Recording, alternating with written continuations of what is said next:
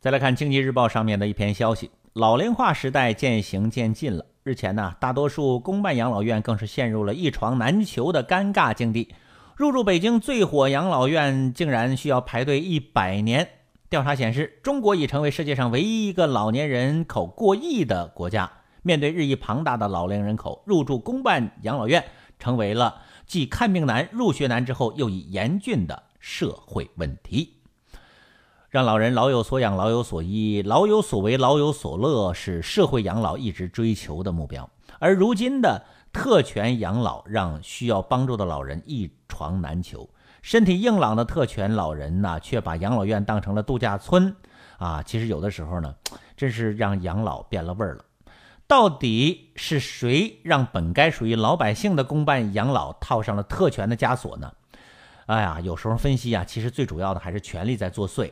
有些老人在退休前位居高位，或子女手握权力，这便成了敲开公办养老的金钥匙。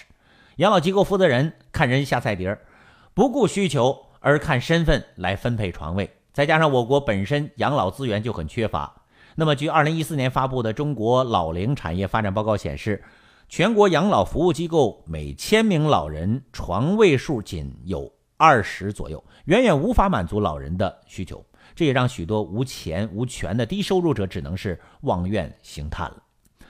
其实不难看出啊，公办养老之所以一床难求，变身特权机构，最核心的问题就是角色的错位。只有摆正了位置，摒弃了特权服务、高端服务，养老才能真正深入百姓，让百姓能够老有所养。除此之外呢，增加养老服务资源也是势在必行的。多开设公办养老服务机构，扶持啊这个民营养老机构，让养老资源可以真正做到人人共享，让每一位老人都能够安度晚年，这是政府的民生责任，关乎着社会的文明与和谐。而我们也期待着公办养老能够真正的做到为老人雪中送炭，而不是简单的锦上添花。唯有如此，才能够彻底的实现老有所乐。